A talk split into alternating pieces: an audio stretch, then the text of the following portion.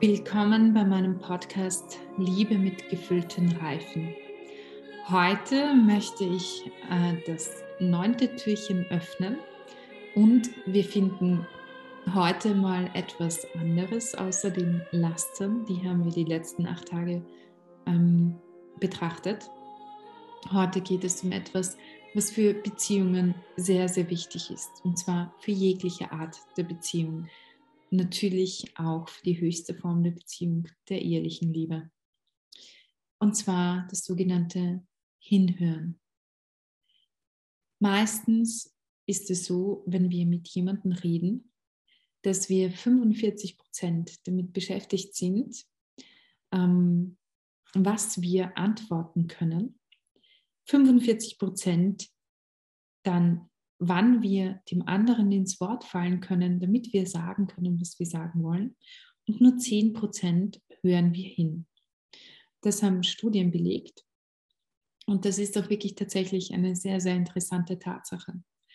Nur wenn ich nur 10 Prozent hinhöre und sofort immer davon ausgehe, besonders dann, wenn ich jemanden gut kenne, wie es innerhalb einer Familie normalerweise der Fall ist, oder auch bei Freunden, dass ich nach zwei Worten schon glaube zu wissen, was der andere sagt.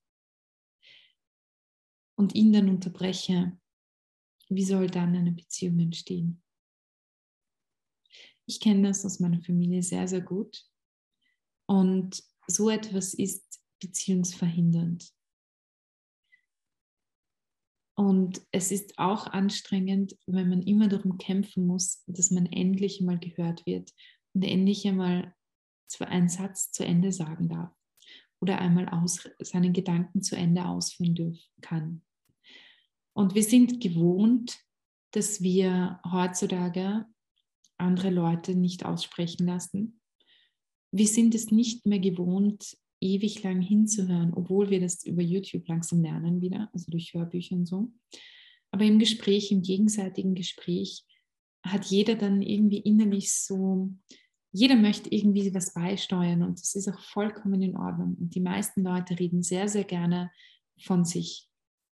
Aber wie wäre es, wenn wir jetzt einmal anfangen, unser Hinhörmuster zu ändern, dass wir in unserer Familie uns selbst mehr zurücknehmen, nicht immer versuchen, den anderen von unseren Argumenten zu überzeugen, sondern dass wir zuerst einmal hinhören, dass wir 75 Prozent des Gespräches dazu nutzen, hinzuhören, zu warten, bis der andere fertig ausgeführt hat und dann erst zu überlegen, was wir antworten.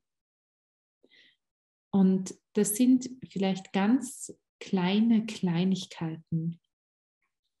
Aber diese Kleinigkeiten können entscheiden, ob eine Beziehung eine schöne Beziehung ist, in der man das Gefühl hat, man wird angenommen, oder ob es eine Beziehung ist, in der man das Gefühl hat, dass man erstickt.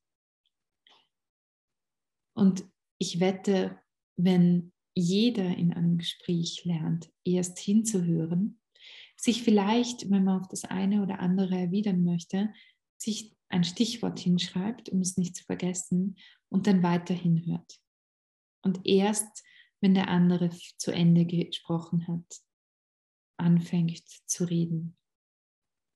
Das Gespräch mag länger dauern und es braucht eine Konzentration, aber vielleicht wird dadurch die Beziehung besser. Und das kann jeder mit jedem üben. Dazu muss man nicht verheiratet sein. Das kann man auch mit Geschwistern üben, mit Eltern und Kindern. Das kann man mit Freunden üben oder in einer Runde, in einer geselligen Abendrunde. Und das möchte ich euch heute mitgeben. Also hört hin.